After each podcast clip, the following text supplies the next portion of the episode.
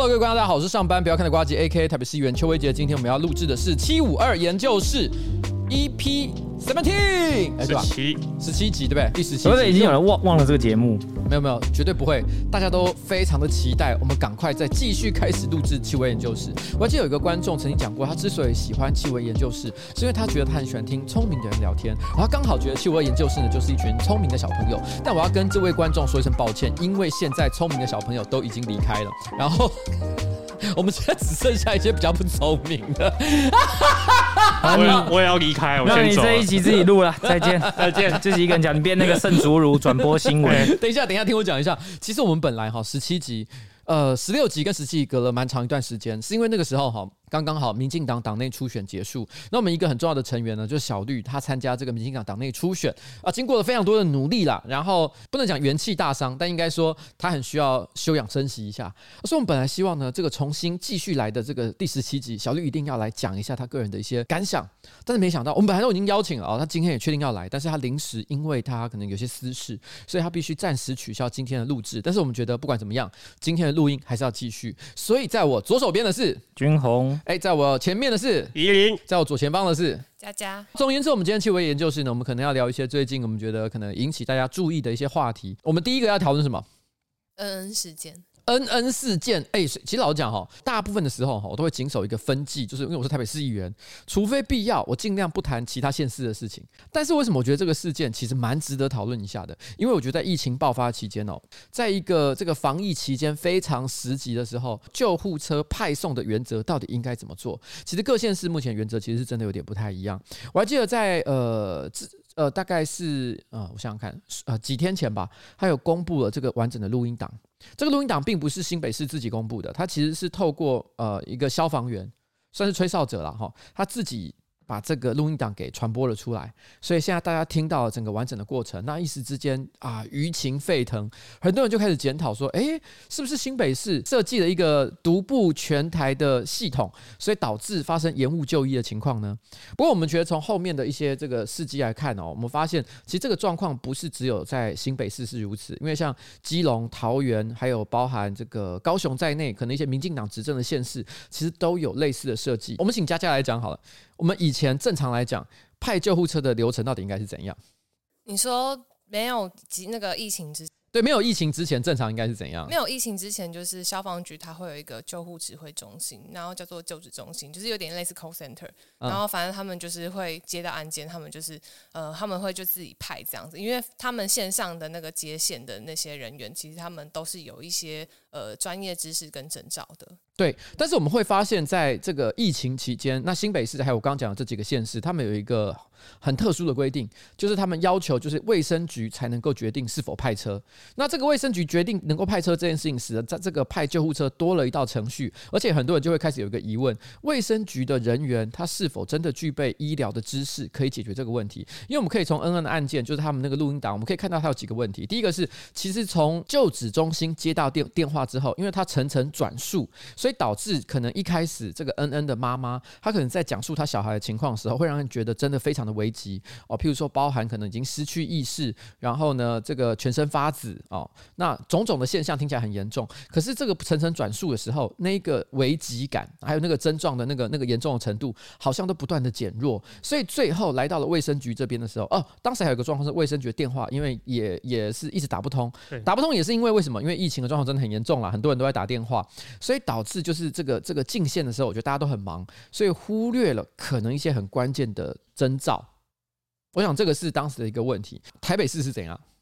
台北市的流程其实应该是说，嗯，新北市跟台北市还有其他县市的流程，大家都会依据中央发布的指引去做规划嘛，跟执行。那新呃，其实新北那边的说法是说，他们其实是依据消防署在去年六月一号颁布的一个。呃，指引这样子，那那个指引的确是说，如果有意识不清啊，跟呼吸困难的一些症状，那消防局这边其实是应该要派车，那并且是联络，赶快联络卫生局、卫生机关这样子，那卫生机关这边才会再去联络一些后送的医院。这个指引是这样子写，没错。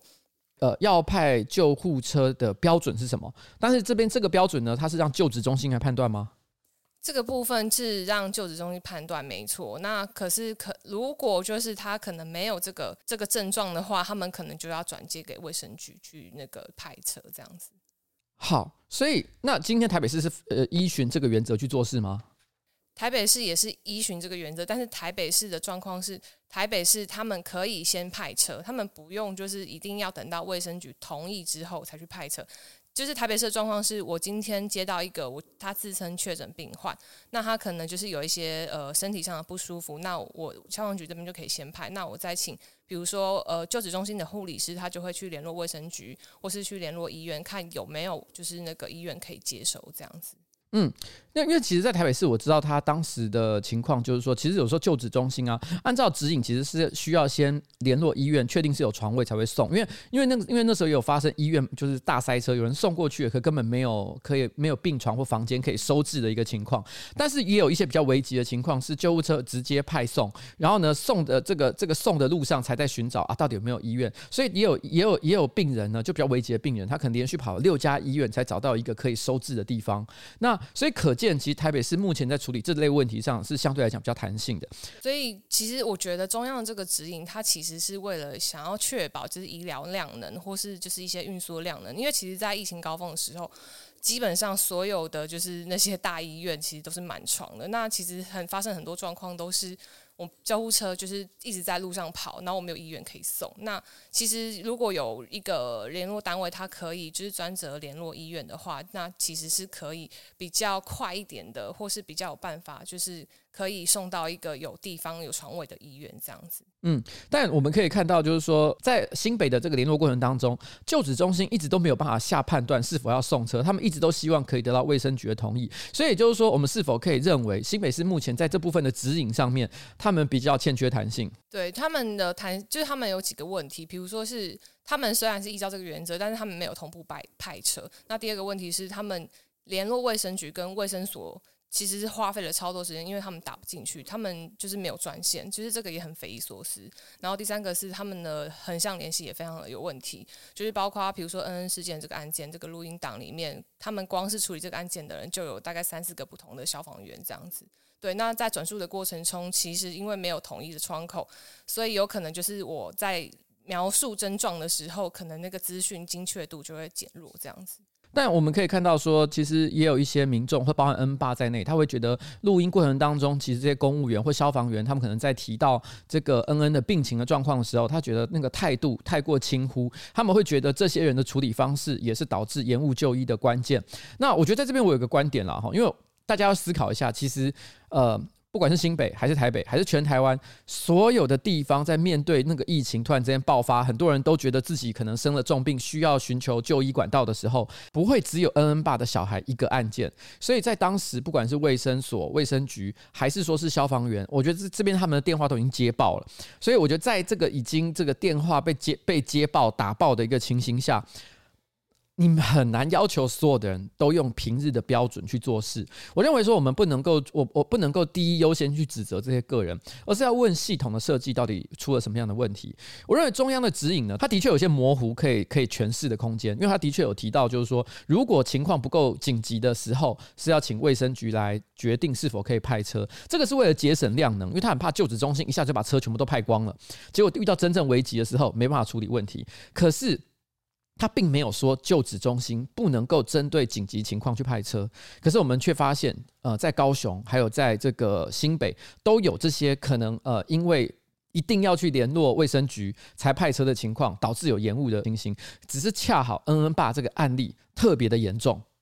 哦，那个那个小孩在一个非常不幸的情况之下就过世，所以我想，呃，我觉得这些县市在这个这个处理原则上的确有一些可能需要检讨的地方。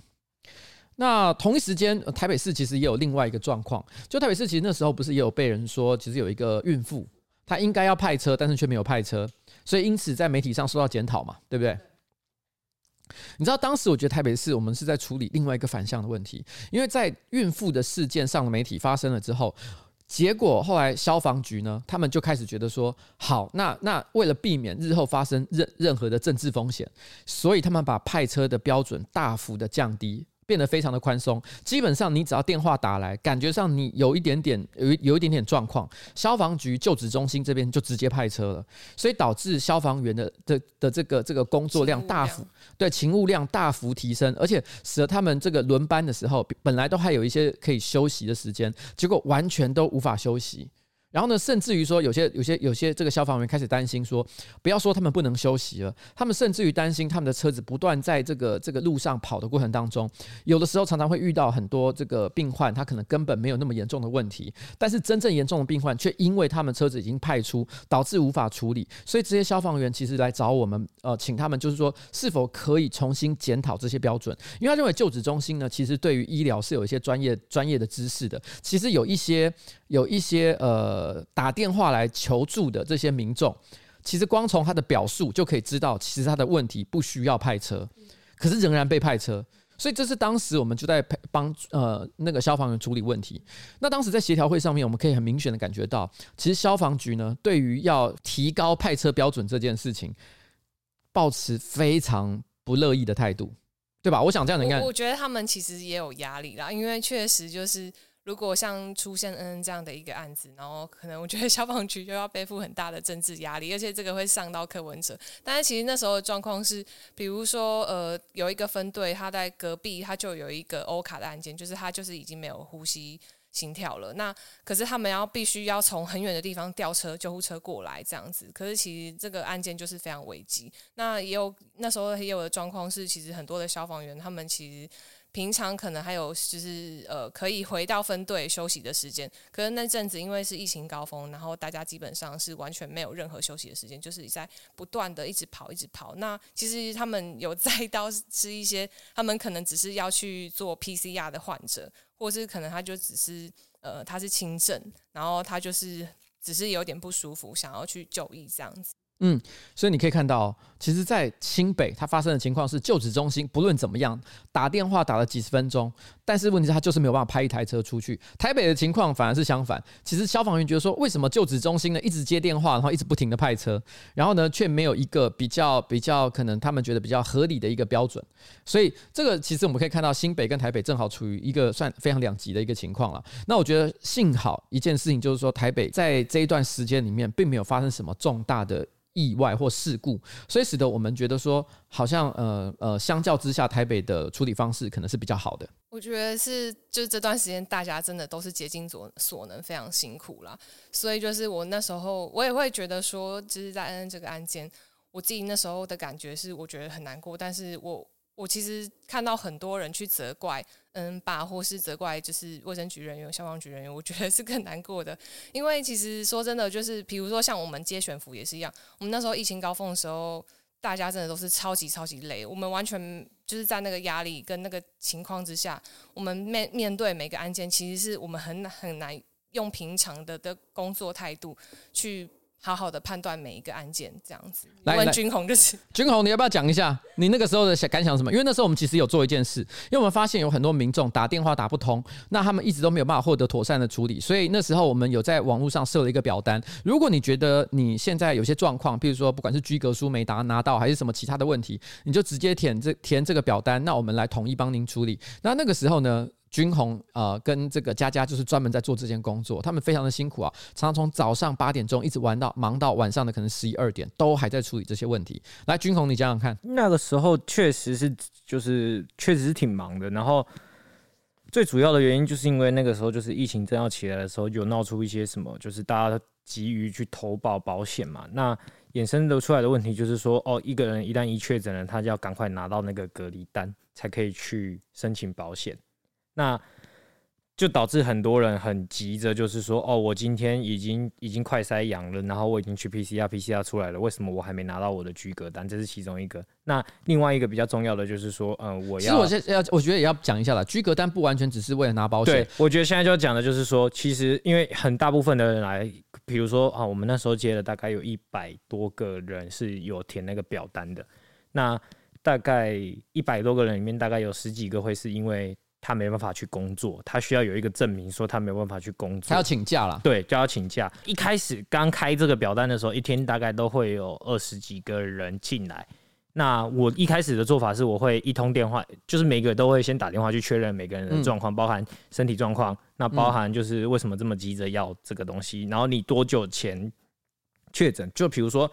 你是礼拜一确诊的，那今天已经礼拜五了，那这中间隔了四天你都还没收到，或者是你是昨天才确诊，今天还没收到，我都会自己去做一个分类。然后再跟卫生局的同仁这边对说，嗯，我们这边有几个案件可能需要你们帮忙处理，就是说，啊，这个已经隔了两个礼拜了，为什么这个还没有收到？那是不是有遗漏，或者是人员太忙，或者是什么？再麻烦帮我关注这样。那其实卫生局一直以来，在疫情刚开始爆发到现在，其实他们一开始也是束手无策，就是大家每民众每天都是打电话问说，我的我的居隔单在哪里？我的我的那个隔离单在哪里？这样子，那他们其实也逐渐的演变，就是说，哦，那。我们后续会有哪一些做法？比如说，就是说，好，那你你你如果要真的要这么赶的话，你必须要先给我哪个资料？他们其实有建立一套跟我们表格类似一样的那种类似申请表这样，然后由我们这边去转接的话，卫生局就会优先处理。那优先处理的条件就是说，你已经超过至少一个礼拜以上还没有收到居格单。嗯，这个他们就会优先处理，嗯，因为那个在呃中央其实有发那个居呃有开发出居格书系统之前，其实中间曾经有过一段非常混乱的时期，啊，那是黑暗期，对黑暗期，那个是很恐怖，那个就是办公室每天就是你不用做任何事情，就是做这件事情，你就做不完。当时因为有很多的民众他会来找议员，不是只有我们哦，很多议员的办公室其实都会收到类似的请托，说干我没拿到居格书，我没有拿到光环包，我没有拿到什么东西，那我确诊了我该怎么办？有各式各样的问题。那当时我们后来想到一个做法，是我们那就快速的。先开一个 Google 的表单，然后呢，收集大家的资料，然后一次会诊给卫生局，让他们统一处理。那后来因为卫生局觉觉得这样做法哈，其实其实是相当不错了，因为有很多议员办公室也会做类似的工作，可他们常常都是一件一件的不断的去报。那但是这个处理方式呢，相较之下就比较大负担，对，是一个很大的负担。所以后来其实他们有把我们的表单呢拿去给其他的办公室参考，说，哎，你们要不要像瓜吉办公室一样这样做？这样大家做起事来会比较轻松。应该说是他们就是说把我们的那个表单直接变成一个赖的讯息。对，就比如说我今天你是卫生局的福会，就薇姐是卫生局的福会，然后我就跟他说，哎，薇姐今天那个呃，我们今天有什么案子这样，然后他就会直接传一个表单说，请你帮我先填完这些资料，我们再来讨论这样子。我我觉得其实我相信其他县市，我我我不敢就是帮他们去背书啦，但我觉得在那个时间点，我觉得台北市的这个基层的公务员是真的竭尽了全力，努力的想把事情做好，这点我觉得我们还是要给他一些尊敬啊。因为卫生局跟议会的联络人应该是有三位，嗯。然后他们基本上那一段时间都是没有在休息，通常就是呃，因为我们就是一天一一一天一个周期来算，我早上收件，早上到下午这段期间，我会统整这些资料，哪些是比就是有有点分类，就是说哪些是今天要送，哪些是可以先再等他一下，或者是确认一下没有什么问题的。那我通常都是下午会再送给他，然后他通常就是晚上再回报给我，就是基本上一整天就是来来回回就是。早上接嘛，然后中间整理，然后下午传，然后晚上开始电话跟卫生局讨论说这些案子要怎么处理，基本上就一整天就这样没了。然后那时候大概这个状况持续了一个月左右吧。嗯。所以我想，这就是佳佳刚说的意思啊，就是说，其实这些公务员呢，其实我们真的无意在，因为这个是真的是非常高压，而且非常特殊的一个一个一个工作阶段。那我觉得大家都很难说，在这过程当中很难说完全不会犯错。所以在这里，如果我们给他，就是如果我们把压力或者是把这个问题呃错误发生原因都归责到这些个人身上，其实我们会觉得这可能忽略了呃系统上真正的问题。而且同一时间，那我觉得刚刚呃佳佳有提到，就是恩恩爸，很多人在。在这个社会上就会责怪他，责怪点可能包含就是说，哎、奇怪，你小孩生病，你自己也不会送他去哦，哦，你为什么不直接就冲出去？哎、小孩病都那么重了，讲那么多废话，为什么不做这件事情呢？其实我觉得这个说法非常的、非常的罔顾当时的一个现实。那个时候的现实是他的妈妈，然后呢带着两个小孩，两个小孩都生病，症状不太一样。爸爸人在新竹，也确诊在隔离的状态。有有些人就说，你为什么爸爸不直接冲过去，然后就把他救出来？为什么他没做这件事？因为他们相信政府，他们守法，而且你怎么会难保？就是你的小孩在路上发生什么意外，你又没有就是相关的就是救护的知识。其实，在那个当下，他们其实我觉得，我认为他们的想法非常简单，就是我相信政府会帮我做最好的安排。而作为一个我也确诊的人，我最好的做法就是隔离在家里面。因为你要想，他在那个时间点，他从新竹跑来台北，然后呢救他的小孩，他要做的第一件事情就是要破坏隔离的规则。我不知道他有自己的车辆，还是说如果他没有自己的车辆的话，那就代表什么？他要还要招一台计程车，或者是任何一个车辆。然后呢，而且要欺骗他说，反正你就先载我到。那个台北去，我觉得如果作为一个守法的人，我觉得当他没有感觉到他他无法确定这是不是非呃这是不是只剩这条路的时候，他一定会有所犹豫的。他刚好就是一个比较守法的人。其实我以前在别的我自己的直播曾经聊过一个话题，就是有的时候啊，你会发现在这个社会上守规矩的人受到的伤害常常都是最大的。但是我觉得一个公平的社会必须要尽可能消弭这种。这种不公平的情形，不然的话，到了最后，大家都会觉得啊，那就野蛮法则好啦，反正守法有个屁用，最后伤害的都是我自己。所以我觉得在这个情况底下，谴责恩恩爸爸，我觉得是非常不应该的一件事情，因为你等于认同说，其实我们应该放弃对这个社会规则的相的的信任。我觉得现在就是应该要检讨这个社会规则到底出了什么问题。今天也有人说，那为什么他不责怪一九二二？我觉得这个问题也非常的奇怪。一九二二的确他也有打给他，他也打通了，然后呢，可是问题是。按照你要想哦，在当时的设计的情况是，连一一九消防局的旧址中心都不能够派车的情况底下，为什么他会认为一九二二可以派车？为什么一九二二这个单位可以派？其实事实上也是没有办法做到这件事情的。这在任何一个县市都是如此，而且不是以前以前可以，现在不可以，而是一直都没有办法。所以我觉得在这个底下，我觉得这边其实这个状况，我觉得他他这个这这个问题非常的简单，是我们要问的是为什么新北市出现了旧址中心不能够自己针对现场情况做判断的情形？我想这个是侯友谊市长他必须回答的啦。那侯我觉得侯友谊他也做了一个我觉得算是政治上非常明非常正确的决定，因为当这个录音档出来之后，哦，他就立刻说这一切的罪过他来承担。那这个这个算是我个人认为是一个非常政治正确的回答，因为我相信喜欢侯侯友谊市长的这个支持者，他一定会觉得说，哇，真不愧是一个硬汉，一肩扛下所有的错误。但是我觉得这个不重要，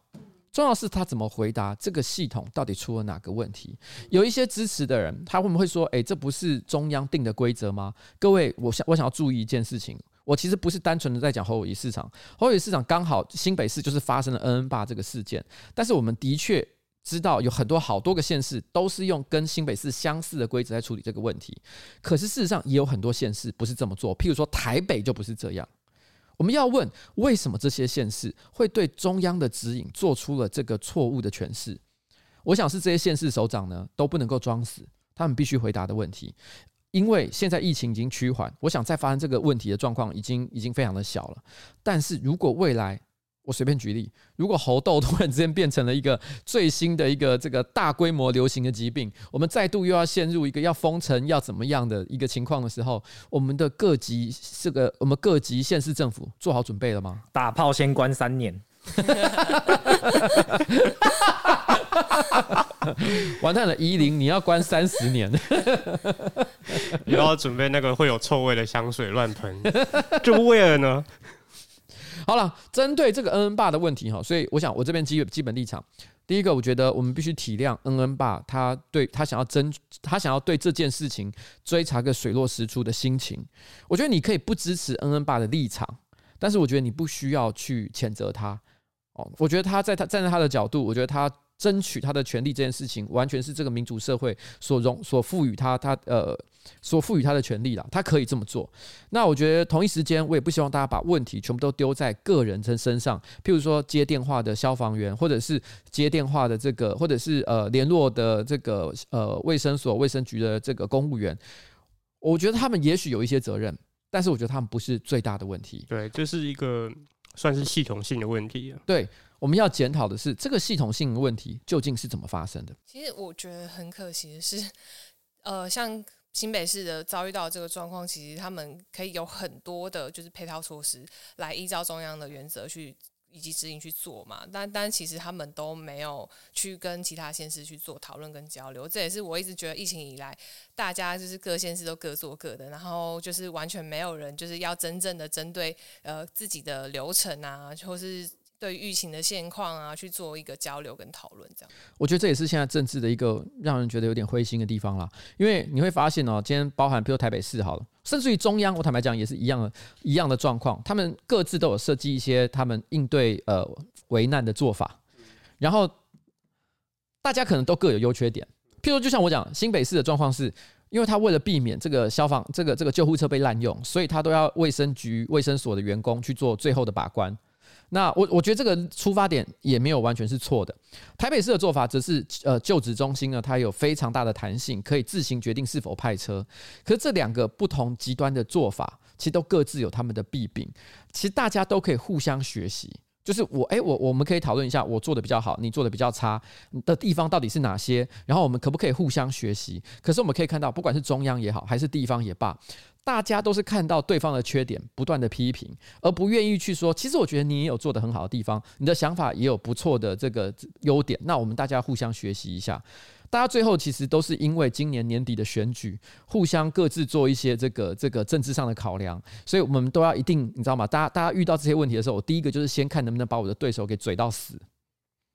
这是我觉得最可惜的地方。对啊，连连恩恩爸在网络上喊话都会被人家说你是不是要选立委？我实在是觉得这些人到底在想什么？恩恩爸到底想做什么？我真的不知道。那我觉得他在做的事情，就只目前来看，他就只是一个爸爸在做他。做做一个像是爸爸想做的事情。如果站在他的那个角度，他的那个位置，我认为他现在所说的话，然后呢，所做的所有事情都非常的合理。那至于他未来会有什么样的境遇，跟这件事情不会有不会有任何关系啦。对啊，好不好？好了，我跟你讲，我觉得这边接下来讨论一下新，我们台北市自己的情况了。台北市之前不是什么会展中心啊啊，这个这这这公务员啊，还有交通局交通局的科长啊，其实分别都被大家指说，哎、欸，上班的时间的时候上 PTT，然后发文，而且发文的频率非常之高，然后呢，都是在这个捍卫他们的市长柯文哲如何如何，所以有人就说，哎、欸，柯文哲是不是在台北市府养网军呢、啊？这个问题其实因为我在网络上已经讨论过非常多次了，所以我觉得我这边就不太再叙述这个问题。但我发现一个很有趣的状况，我发现现在很。多年轻人其实都不知道，其实台湾早年的公务员到底长什么样子。你知道那时候我们就有说，哎、欸，我们我们哎、欸，这个这个你这句话超矛盾的。年轻人不知道台湾早年的公务员是什么样子，这不是很正常的事情吗？他们就还没出生呢、啊，他们可以看那个以前的新闻啊。对，因为我一直都以为以为这是一个常识，就是。这真的是哈，你知道老人臭票出来，因为我觉得现在哈，大家大家看到这个公务员上班的时间上下 PTT，大家立刻就觉得说天哪，他们是不是全部都尸位素餐？其实这说的也没错，他们的确是啊，上班时间做这件事情，洗在洗波后一定要受到惩罚，这个是没有问题的。可是你如果问我的话，因为我经历。台湾的政治相关的一些问题的时间真的是比较长一点点。我那时候就跟他们讲，你知道台湾以前早年的公务员是更夸张的吗？那个时候，那个我想是宜林吧，对不对？你就立刻搜寻了一支影片，是陈水扁突袭台北市政府，那是在差不多西元两千年前后了哈，就是没有没有，是一九九五年的时候啊，九五年刚上任台北市长，九五年刚上任台北市长的时候，哇，那个时候陈水扁超级政治明星啊，我觉得那时候他陈水扁他他可以说是。他有一点让我们感觉就是台湾人的希望，因为他当时在当议员的时候，哦，辩才无碍，他咨询的内容精辟犀利，然后呢，所以大家都非常的喜欢他。那因为又刚刚解严，然后呢，出现了呃这个这个。台湾呃第一第一届的台湾的民选总统，那个时候是陈呃李登辉嘛，所以其实那个时候出现另外一个政治明星陈水扁，其实大家都非常的期待他能够有所作为，所以最后我们还让他当了台北市市长。那他当台北市市长第一件事情是什么？他想要革除目当时那个那个公务员的那种上班打混的那种那种摸鱼的那种陋习。好，这个是。八年前的一支影片哈，然后呃，不，这啊这是一发生在一九九五年，然后这个观看次数已经达到一百零七万，当时是真的，大家真的是很，那时候 YouTube 应该都还没有吧？呃，没有。对，这是一个历史历史影像啊。台北市长陈水扁今天到市政府的各办公室来突击检查上班的人数，结果他发现到不少的员工还在休假，而此外有一些单位的员工呢已经签到了，可是缺席人数高达三分之一，让陈水扁非常的不满。缺席人数三分之一，三分之一的人没上班哦。员工出勤状况的突击行动，令市府上下一下子充满紧张的气氛。检查的第一站是建管处使用管理科，看到许多位子都是空着的，陈水扁每个都不放过，一一点名。这到哪里去了？今天还没有来。有没有人？对，所以连名牌都没有，是不是要浑水摸鱼说这个我不晓得说这边有人？还有上面有糖果啊。糖果，他说上面有糖果啊，啊，还没有名牌。接下来到了施工科，人到哪里去了？上班人数高达三分之一，陈水扁认为问题严重。一个鼓掌？三个股长请假。三个鼓掌，两个鼓掌请假。我我来一个一个点。来，请大家都坐好哈，大家看一下。你有没有想过，一九九五年台北市市长还要跑到建管处去点名啊？至于建设局，则被陈水扁点出，平常的请假率就高达百分之五十。陈水扁像一阵旋风，突然出现在各办公室，员工们看到老板来了，都赶快跑回位子上坐好。科长们则忙着解释员工不在的原因。不过陈水扁毫不放松，请假的要看假单，外出洽公的则要看差勤记录表。他的严厉让办公室里的气氛一时变得凝重，而他对员工们的要求能不能提高市府的办事效率，值得观察。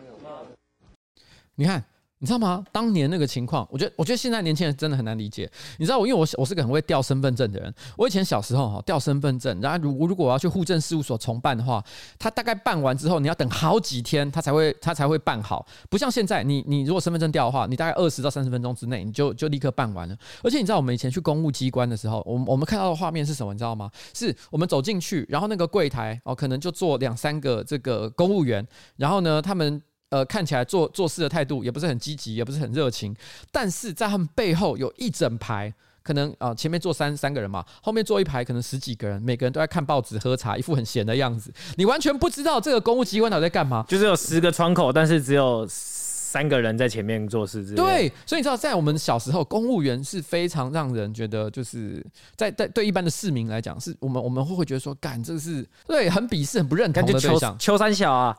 对。然后，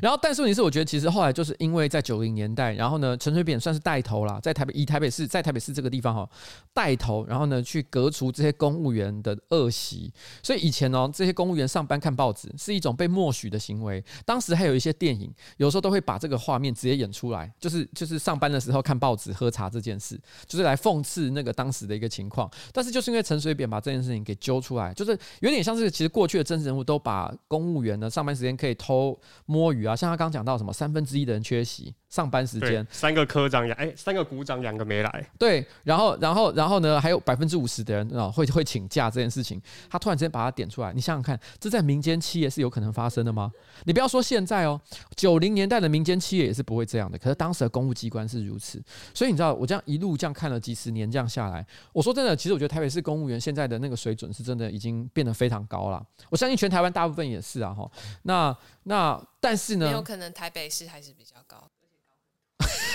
我不好意思这样讲啦，但我觉得台北市的公务员是真的绝大多数，我自己目前接触到的，我个人觉得他们在工作上其实是蛮认真的。而且我我觉得这边我想要给大家一个一个一个正确的观念：台北市的公务员有八万名，然后这八万名呢，不管市长走了哦，换人还是还是还是还是这个这个这个连任。其实这这八万公务公务员都还是在他们原来的岗位上工作，他们的升迁体系其实跟这些因为选举而上的政务官其实也不太一样，所以也就是说什么？当然有一些公务员铁定是特别爱他老板的，爱爱爱他现任的市长，这个我觉得是是难免啊，是难免难免可以理解的。可是事实上，绝大多数的公务员他根本没有那么在乎现在的市长是谁，他们就只是在上班而已。然后他们只是对他们的专业，然后呢，非常的就是就是，我举个例子来讲，比如说，可能有些在文化局的一些基层公务员，他可能对于文化活动真的是非常的。非常的有热忱。我之前有一次跟文化局长私下在开会的时候，他们是在讲一个文学相关的这个这个算是祭典呐，哈。他可能希望邀请我去帮忙，然后呢，这个作为做做个宣传。当时我在跟这个他们的科员还有跟局长在聊天的时候，我可以明显的感觉到那些科员呢，对于呃台湾当代的一些小说家啊、文学家，还有一些艺文活动了如指掌。然后他们是真心想把这个活动办好。但是我在旁边看一下，就是那个局长啊，基本上这个局长呢。也是柯文哲的人马，我觉得他完全不知道这些科员在讲的小说家、文学家到底是谁。他那一脸茫然的样子，就让我感觉到，哎，就是一个没文化的人。完了，他要失去可以你了，他得要赖你 biu biu biu，这可以剪吗？，Oh my god！我是没差啊，但我又不是我讲的。我我要讲的事情就是，你知道吗？这就是为什么我不喜欢去骂基层公务员的原因。嗯，我就我我知道，一定有些基层公务员尸位素餐，铁定是做不好的。可是如果因此，你知道，就把这八万人都打成说，哎、欸，我觉得他们全部都在打混，然后呢，全部呢都是在帮柯文哲做网军。我觉得这件事情其实是是不对的，你知道？因为我觉得更大比例的百分之九十九的人根本不是这样。就是他们不在乎啦，不在乎自己的老板是谁，除非你是一九九五年建管处的员工，你才会在乎你的老板是陈水扁。而且他们应该非常的生气。对，那个时候还没有手机耶，他们要被 BB 扣叫回来，要打公用电话。对，没错，那是打公用电话的时代。在那个时，在你知道，在一九九五年那时候，应该已经有手机这种东西了。嗯可是那时候手机所谓的黑金刚，只有很有钱的人才会有哦。注意，一九九五年我还没出生。Oh my god！这边一九九五年，我想想看，但是佳佳跟跟我还没，我九六，我的天哪！一九九五年的时候，我想想看，我那个时候哦，一九九五年你在香港的车站，我已经二十岁了欸，那你也很小欸是还很小，可是二十岁已经对政治或者是对于社会议题，应该会已经有很多已经已经相当敏感，而且会有很因多为刚好在那个台湾政治最火热的对，转型的那个状况下，又是你这个年纪，民主化的最热你要白热化的时候，你要想想看，君宏，如果你二十岁的时候是在一九九五年那个年代，不是我二我二十岁也经历过一场就是台湾的政治的重大的一些里程碑啦，就是韩国瑜当选高雄市长这件事情。哦，好棒哦！我一辈子我活到现在一辈子的痛就是这个了。好了，我不管了，我只能说，就是分享一下，就是说，其实台湾曾经也有过像这样，就是公务员真的形象非常不好的时刻。但经过这么长的时间哈，我觉得其实现在公务员真的跟以前真的是不太一样。那我还是要讲，就是说。如果今天有公务员，他上班的时候不好好做事，就像是我们刚刚讲的这个科长、科员，他们就是应该要受到惩罚，这个毋庸置疑。但是我还是希望大家对于台湾的公务员呢，能够保持一个比较正确的心态。绝大多数的人都是专业的官僚，只是想把分内的事情做好而已。我之前三个室友都是台北市政府的员工，然后他们都是加班到凌晨一两点，就是三个，我就是每天都一凌晨一两点才回来。我不知道这个有没有公开数据啊，但大家如果有稍微有有稍微知道的人，就会知道说，其实各县市的那个一九九九申诉量，台北市每一个月其实那个数量是非常非常恐怖的。对就是你们这些台北人啊，问题一堆，对啊，毛很多。问题一堆，呃，灯坏了放三天，说不定就自己亮了，还在那边一直要人家修。开玩笑的，开玩笑的，开玩笑。不，你不是开玩笑的，就像我刚刚讲文化局局长一样的道理。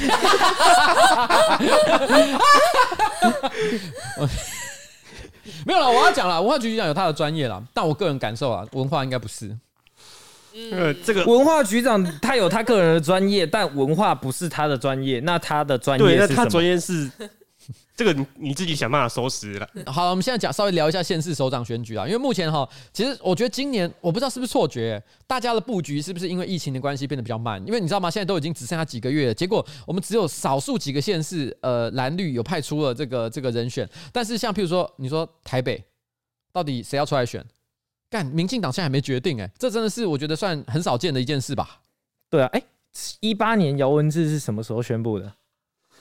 我们现在来问一下宜林操盘手，因为宜林当年呢，就是在这个姚文智底下工作。的操盘手，把姚文智操死的操盘手。呃，高雄什么时候宣布的？呃，上一届的话，一八年的选举大概是一月开始，民进党开始就是准备要初选，然后大概三四月的时候，结果出来就有陈其迈担任就是一八年的高雄市长，民进党籍的参市市长参选人。那反倒是那个时候的国民党征召一直不顺利，因为那时候的高雄普遍被认为是民进党谁出来选都会选上，那高雄导致党内的人心知缺缺，然后最后是透过征召的方式让韩国瑜出来选高雄市长，那那也拖到了八月。好，但是问题是，其实你知道吗？我刚查了一下，我发现其实姚文智什么时候宣布的？他是十二月十七号。呃，是那是十二月十七号，他自己说他要参选，但是民进党提名是五月三十号。哦，但不管怎么样，他宣布参选哦，本身就是一个酝酿嘛，对不对？对，然后呢，然后酝酿的过程，然后过了五个月之后，然后呢，民进党又正式的提名，所以你可以说他其实起跑选举这件事情，它有将近一年的时间呢，对对不对？对。可是你看到现在民进党到现在到底台北市要出谁出来选，我们还是不知道。本来我们都觉得大概十拿九稳是陈时中，但现在突然之间又觉得，哎，我好像也不太确定了。对啊，有人说是林佳龙，也也有人说是林佳荣，但我要坦白讲一件事情，你没有接到电话吧？你说邱威杰吗？接受征召吗？哦，这个不好说，没有啦哈，没有接到征召。但是我讲一件事情，说目前台面上就只有两个人呢，一个是黄珊珊啊，一个就是。蒋万安应该还会再加上两三个我不知道从哪里冒出来的怪人，因为每年都有。那今年不知道会从哪来哈，应该吧？从台北市议会七五二研究室来哦，来一个怪人是不是？对，林园选市长。对，今年有人说要喝什么冬瓜柠檬，不可能啦！不要再闹了。但是你看现在，哎、欸，派不出人呢、欸。你看好像，而且本来那个时候哈，蒋万安一副就是十拿九稳一定会选上的感觉，但是现在突然之间风云变色啊。我觉得风云变色有两个原因啊，一方面民进党迟迟推不出人嘛，然后另外一方面则是说真的，蒋万安哈好像有一点点被人家看破手脚的感觉，因为他已经鸭子划水，在地方努力跑脱，已经做了很长一段时间了。可是实际上，大家可能也慢慢感觉出来，其实蒋万安好像不是特别有料。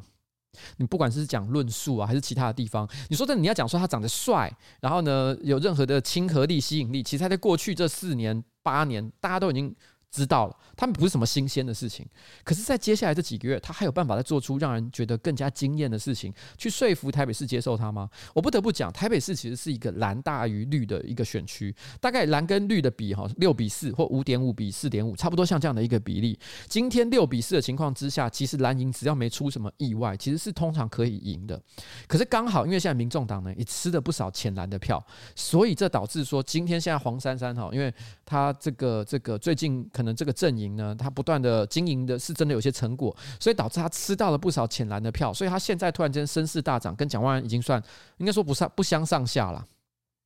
那我觉得这个时候到底民进党到底会推谁？有没有办法让这个绿营的支持者全部归位？我想就是蛮大的关键。对，讲到这个，我要来提办公室最近的这种状况。嗯。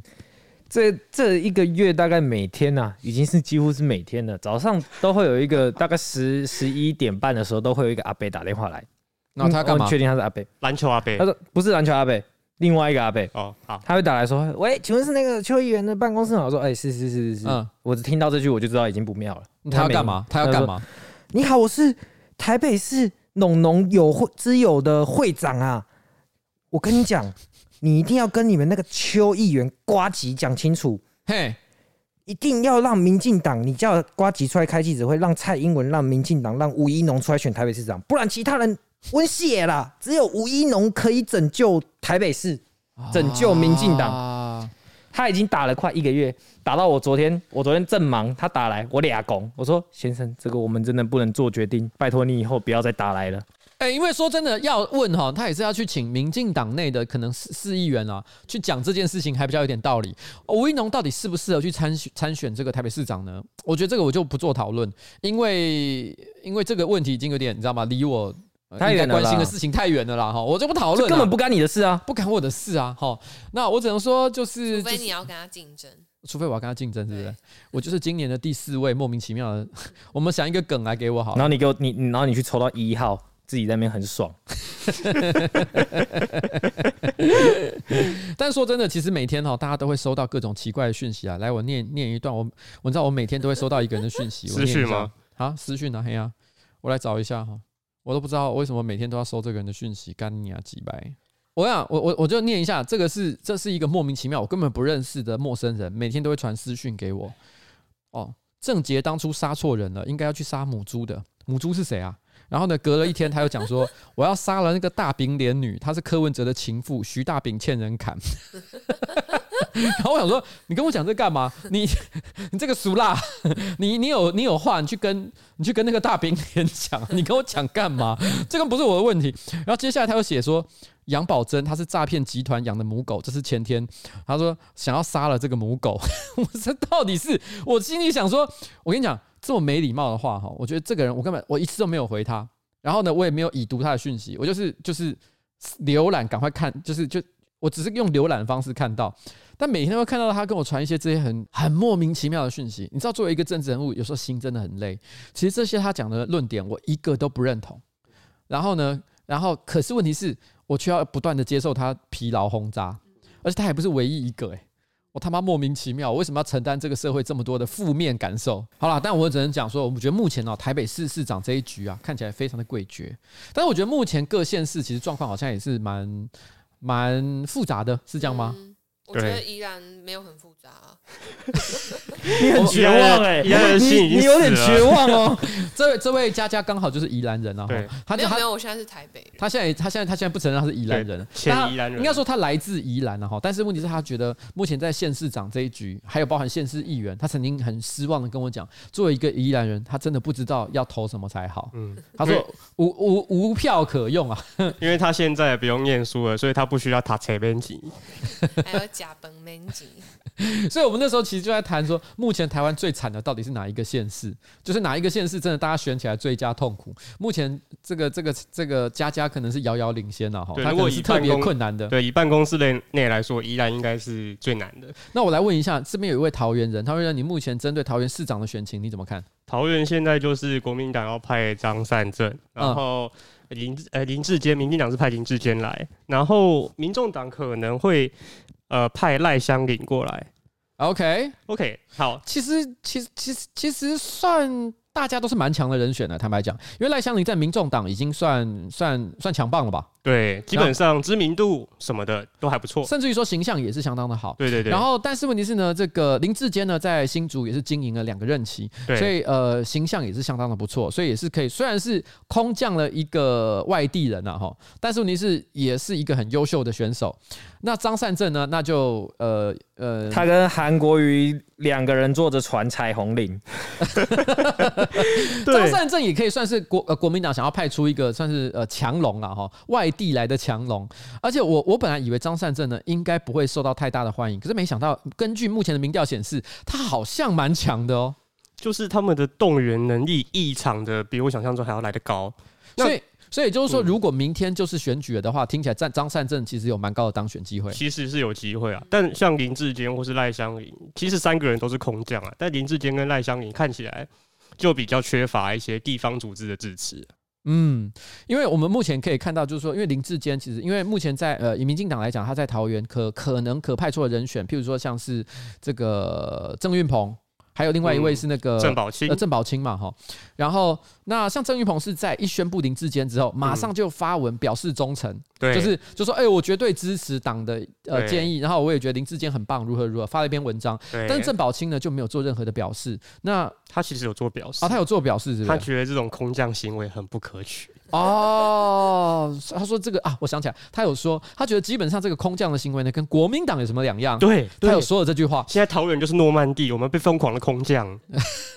所以在这个感受里面，所以你可以感觉到，哇，现在地方人士呢，其实对于民进党的这个空降人选，还没有真的完成整合的动作。但是我相信啊，其实再过几个月，也许情况又有点不太一样。当民进党也整合完毕的时候呢，我想林志坚就有跟这个这个张善政一拼的实力了。当然了，因为像现任市长。还有民进党中央当然都是支持这个人选的。哎，那我们来看看这位高雄人，你要不要讲讲你们那边的情况啊？终于啊，终于不用再被看笑话了。这一次选举终于不用那么的紧张兮兮了。哎，你们痛失陈玉珍。基本上因为呃经历过一八年呃韩国瑜当选，然后罢免，然后又换陈其迈补选选上，然后到这一次。陈其迈一定是以连任为目标出来选嘛？那国民党这边的话，新闻上是写说预计会征召那个柯志恩出来参选，嗯，那也是一个类似空降的行为啊。那基本上这也没什么好谈的。你问高雄人谁，大家都马知道年底还会是陈其迈继续当市长，嗯，应该不太会出什么意外了啦。啊，的吧。我觉得真的，大家不要讲太快了，不要不要再 不要再被笑了，我真的是好难过。二零一八年真的是我人生第一次投票，然后人生第一次进。我我我我觉得大家，我觉得大家哈要有一个这个好良好的民主观念啊。嗯，那民主呢，就是。知道票多的赢，票少的输吗？没有，那是选举的 撇步啊，选举的撇步，对不对？对对对，对。好，那这个是我们的这个宇宙伟人韩国瑜所说的，跟他说的基本上也没有错啦。哈。对他基本上说的也没有错，所以也就是说，其实如果今天高雄就是选出了一个，譬如说呃你不喜欢的人选，嗯，但不表示他们是愚蠢的，因为这是民主的，我们在想办法把它换掉就好，反正我们这种事情我们做过了。不过讲到国民党征召这件事情，就是他们预计征召柯志恩这件事情，其实地方已经有在传说，其实不是为了，根本不是为了市长这个局，而是为了就是后续的立委啊的立委或者是议员的选举。但其实呃，因为我我其实有一段时间没回高雄，但是我看我那些高雄的朋友，其实在路上走在路上看到的扛棒，他们都是有蛮多的，喔，其实蛮多的，他们都是大大的挂着支持张亚中校长选高雄市长。就是有一些比较死忠的会认为，呃，国民党你不能空降啊，你要派张亚中过来救我们之类的。所以目前看起来，每个地方呢，包含可能像是呃苗栗啊、啊云林这些地方，还有像你刚讲高雄这个地方，国国民党、民进党都还有这个整合地方势力的的问题啦。但我我个人觉得是这样了哈，在民主的社会里面，选举是一个非常重要的过程。我希望大家呢都能够积极的参与，可是我不希望选举呢却变成影响大家生活最大的原因。你如果因为选举感觉到头晕、想吐，然后呢身身体不舒。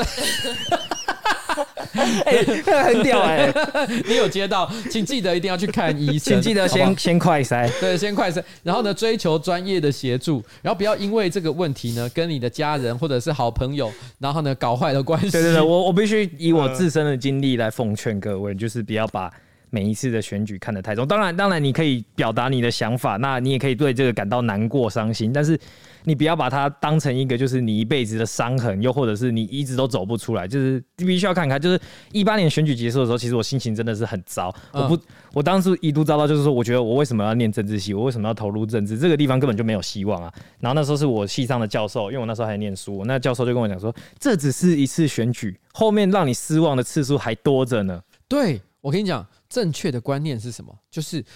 就是呃，如果今天是呃独裁政权，嗯，不小心冒出来一个希特勒，他可能如果不是因为什么意外的话，他搞不好当政就做了可能二十年、四十年。啊、呃，就像是可能像习近平啊，或者是说像这个现在的这个普丁那样子，可以做很长的一段时间，所以你是无法翻身的，所以你感觉到沮丧、灰心，我觉得这非常可以理解。可是民主它有一个非常好的制度，就是所有的人任期都不是永久的，所以如果你觉得这一次的结果不好，你下一次永远都可以翻转回来，所以任何人都不应该放弃，也不应该觉得灰心。好不好？这个我们要相信民主啊！相信民主就表示你要你要相信，你要你也要相信大家的共同决定。对，二零二二年请支持邱威邱威杰参选，支持我什么？相信民主。对，那个今天的 Podcast 影片资讯栏会有那个募款的那个链接，募款专户。那记得来信告知你的那个募款呃汇不要款不要不要再闹我了哈！我们现在来，我们现在继续下一个题目哎。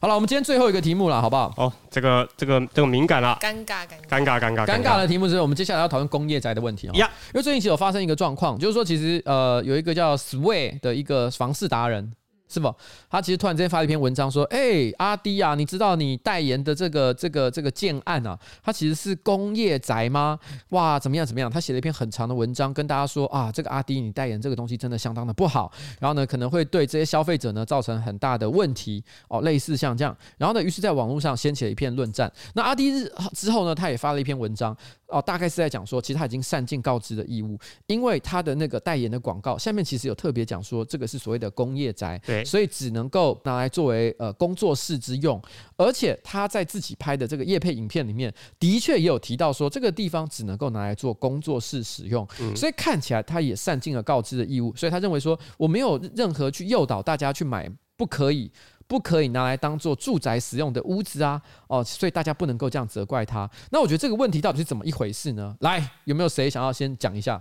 来，住宅大师。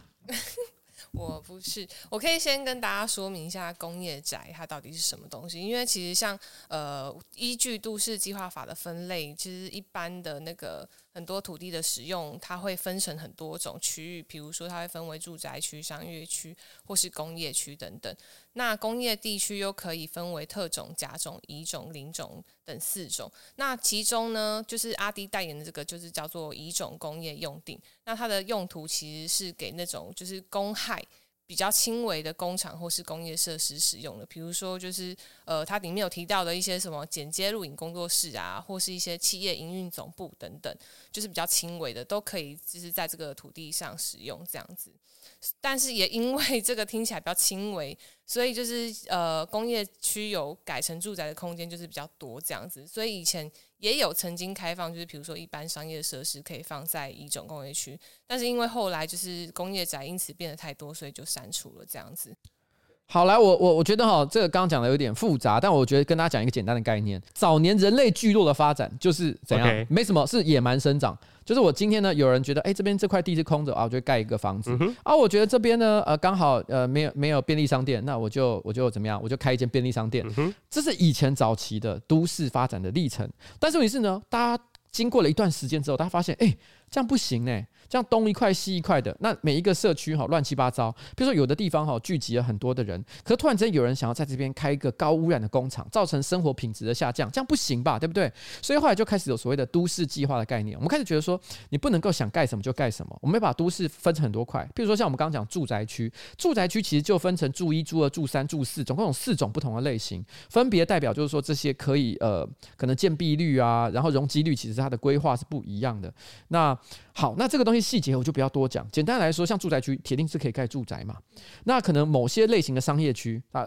因为它有分什么商业区、工业区嘛，有些部分的商业区其实也可以盖住宅、住商混合大楼啊。就是有，譬如说举来讲，像信义区，信义区你就可以看发现有些地方有百货公司啊，但是也有一般人可以住的地方。这个就是商业区的一个情况。那工业区一般来讲其实是不能够盖住宅的，因为呢，他会觉得说工业区可能是事情就牵涉到它可能呃会有比较多的噪音。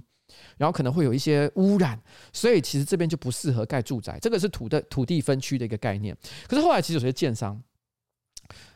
呃，发现了一些这个一些这个怎么讲呢？它灰色空间，灰色的空间。我举一个例子来讲，其实，在过去这几年，有一个非常有名的案例，就是大湾北段，它在大直这个地方。对，大它这个地方不是工业区，它叫所谓的商业娱娱乐区。商业娱乐区其实一样哈，它不是普通的商业区，它是不可以盖住宅的，它是明定不可以盖住宅的地方。那大家都知道，大直这个地方呢，其实房价是蛮贵的，然后生活水呃这个环境很好，那生活水平也很高。但是问题是，那那个时候，建商就想了一个很贱的做法，他就觉得说，他就在那个那个非常呃优质的区域，但是刚好是他有一边是住宅区啊，一边是商业娱乐区的地方，他在商业娱乐区那边盖了一片大楼，但是他卖的时候，他是把它当住宅来卖，所以最后造成一千多户的呃一般的居民就直接住在那个商住在那个大楼里面。对，那边其实是不能拿来当住宅的，所以其实这个时候就引起了一般争议，说，哎，那不然这怎么样？我要房子要砍，要要要要要要把它这个拆除吗？因为它违规使用了嘛，这是商业娱乐区，是不可以盖住宅的。可是因为毕竟它牵涉到一千多个住户，一一千多个住户的这个这个财产的权益嘛，你要知道，政治人物不管是市长也好，还是市议员也好，选票真的很重要，一千多张选票，这可是很大的。很大的影响力啊，所以大家都在拼命的为这个地方找解套的方法。但是我们不能真的让他随便解套，因为如果他突然间就地合法的话，哇，完蛋了！以后所有的建商盖爆工业区啊、商业娱乐区啊，想盖什么就盖什么，这可以吗？当然是不可以的。所以后来最后的解方哈，在这几年最后的解方是，那就请他们付代金啊。简单来讲，就有点像是罚款，就说好啦，给你们住啦，我让你们合法啦，我就不管你。但是问题是因为你们毕竟哈。违反了土地分区的使用，那这个时候要注意一件事情：为什么有人会去买那个住宅？因为当时在大湾北段的这些商业娱乐区的住宅呢，它的卖价是它隔壁哦合法住宅的只有八折左右的售价，所以其实基本上大家是因为贪小便宜去买的。好，那所以他就觉得说，那你既然有取得不法的好处，那我就罚你一些钱。把你那些不法好处吐出来，然后我们拿去挪做一些可能比较具有社会公益的目的的这个这个这个使用，那这样听起来就公平了嘛，对不对？但是后来其实这件事情其实不算是真的有解决，因为当时最后台北市政府呢，经过一番折冲之后，所定出来的代金呢，因为太过低，太因为太低了，所以导致就是呃，应该是国产署吧，他现在送去内政部。内政部，反正就是中央那边哦，非常的生气跳脚，他就觉得说，哎、欸，柯文哲，你这样子搞哈，就地合法，而且而且还给了这么低的代价，那以后大家乱盖都会觉得，反正我只要付一点点罚金就解决了，不是很好吗？嗯、我觉得今天我们现在看到这个工业宅哈，就是阿阿滴代言这个工业宅，刚好就是一个很类似的情况，他几乎可以说，其实就是这些建商他发现。这个这个社会是有机会可能就地合法、铤而走险的结果。他们其实，在广告术语上的确，他们都会说：“哎，这个东西是拿来盖工作室的哦。嗯”那它的隔间、它的处理方式也都跟一般的住宅不同。可是你注意看它那个建案的照片，然后那个建案照片，很像一个家，它就是一个客厅，有电视机，然后呢，有有有那个很温馨的床，很温馨的床，它完全就是一个住宅。其实这很多这类工业宅、商业宅，他们其实在呃销售员在现场贩售的时候，他们的话术都会用暗示或明示的方式告诉你说，哎，其实这个东西啊，你当当住家也是可以啦哈，然后当做办。一边住一边拿来做工作的地方也没有不可以，反正现在很多人都远端上班嘛，反正还有很多很多的灰色地带嘛，啊，它价格又比同区域的其他比较合法的住宅来的更加便宜，所以你看到你看到没有？你知道那个阿迪代言的那一个工业宅，它有一个很关键字，本区唯一四字头的建案，就他他他虽然说明文告诉你说我这是工业住宅，但是我用的 slogan 全部都是我一般在卖民宅的 slogan 在卖。对，而且他说我这东西是这地方唯一四字头的哦，所以就说什么他强调它非常的便宜，嗯，所以他是想要鼓励大家以贪小便宜的心态去铤而走险，嗯，那我觉得这边我我必须要讲就就是说我我在这件事情上的判断是这样，我认为阿 D 哈，他其实他的广告本身因为有善尽告知的责任，而且我我觉得其实他的问题。我不能说他完全没有责任，但是他的问题不是最大的，因为我觉得他其实其实说真的，我我我我相信各位观众，你们摸着良心讲，你听过工业宅跟商业宅的问题吗？没有，因为我知道林北这辈子绝对买不起房子，除非我中乐透。操你！不要乱讲。我跟你讲，其实说真的，好，那我我我我就问君宏好了。我问你，你在做政治工作以前，你听过什么工业宅、商业宅这种事吗？我在我在阿 D 出事之前，我才都都都不知道、欸。哎，是刚好就是那个大湾北段那个，你听你们在讲，我才后后续有去、欸，才开始了解，对不对？我跟你讲，这个社会绝大多数人都不知道这个问题，因为我们如果放任建商哈到处这边乱盖工业宅、商业宅，其实都市计划就等于是。等于白做嘛？对，因为工业宅本来说好不能盖房子啊，你也盖房子，那到底是怎样？你懂我意思吗？那我们还要做都市计划吗？以后都不用做了嘛，反正你想盖就盖啊，不可以这个样子。好，那。因为大部分人都不知道，所以我相信阿滴其实他可能也不是那么了解，因为大家真的都不知道，只有真的很专业、懂房事的人才会了解这个问题。但是问题是我相信阿滴他也应该多少做了一些功课，所以导致他认为说好，那我我其实也不要骗大家，所以他的广告内容其实都有强调说他是拿来做工作室用的。我不会说哦，这个这个东西没有问题，但是我相信他也是也是觉得。呃，对这件事情的了解可能是稍微比较不够一点。我们可以看到，像 Sway 或者是可能有一些想要点出工业宅或商业宅问题的这些、这些、这些民间单位，我觉得他们的出发点其实是好的。他们想要告诉大家说，不要乱买这些其实有疑虑的住宅，它可能会影响到整个都市计划。可是问题是，他们选择的策略是直接先攻击他的代言人，就是就是。阿迪，我觉得这个是一个不太公平的做法，因为攻击阿迪这件事情呢，它是一个获得曝光非常好的、有效率的一个策略。所以你看到没有？你网络上现在立刻要讨论，诶，阿迪是不是很坏？是不是在骗大家买不好的东西？可是大家都忘了，真正的问题是那个建商吧。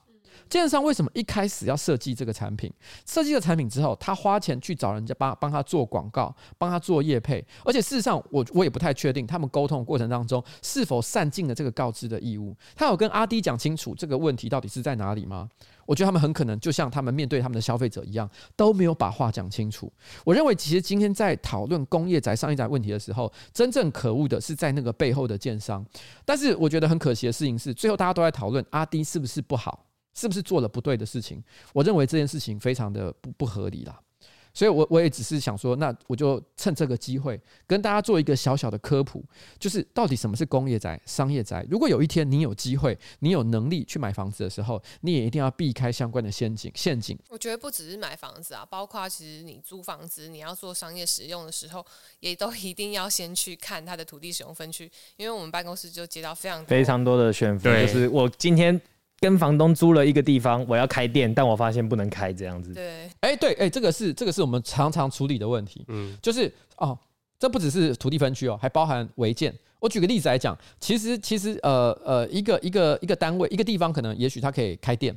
可是问题是，也许它可能针对它可以开什么样的店的种类是有限制的，或是你可以做什么样的装潢是有限制的。可是可能房东呢，短租短已已经先帮你做好了，譬如说屋檐有突出去。啊，几几公分，然后其实是违反建筑法规的，但他完全没有跟你讲。等到你住进去要开店的时候，突然之间隔壁的邻居检举啊，邻居也没有错啊，因为的确这是违法的嘛。突然之间就说啊，你这个店不能开，全部的装潢，你花了两百万装潢要全部拆掉。但是因为房东没跟你讲，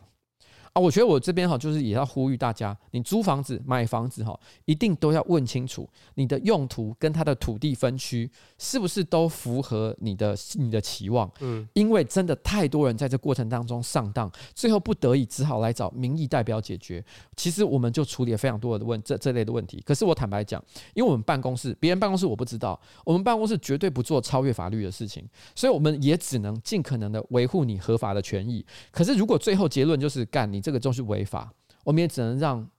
这个相关单位拆除你的 百万装潢。对，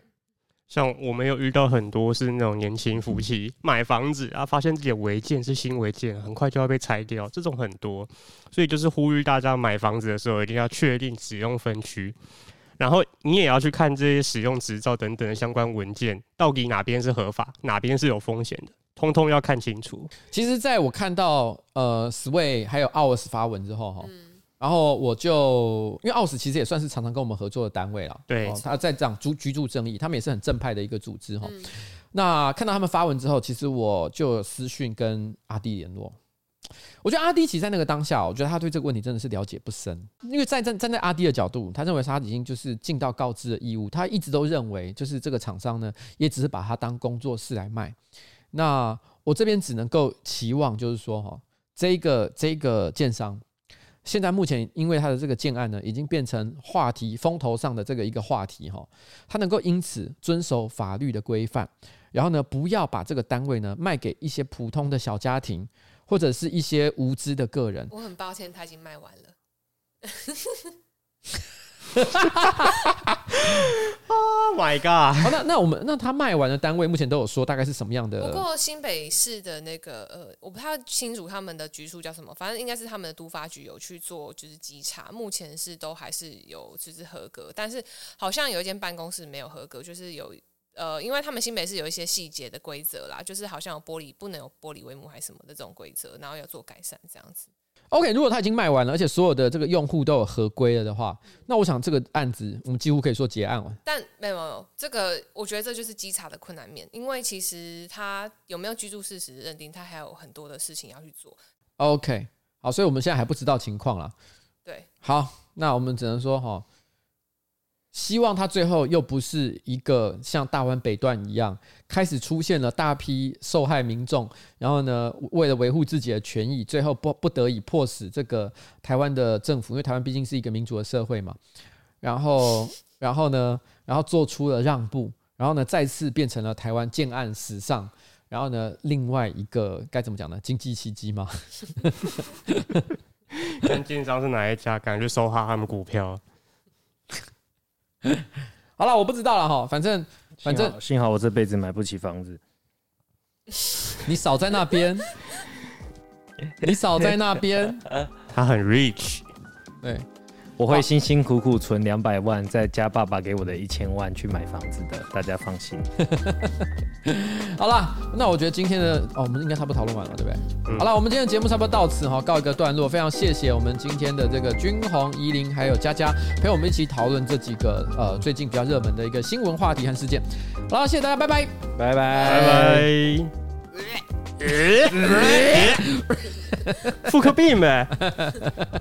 血的味道。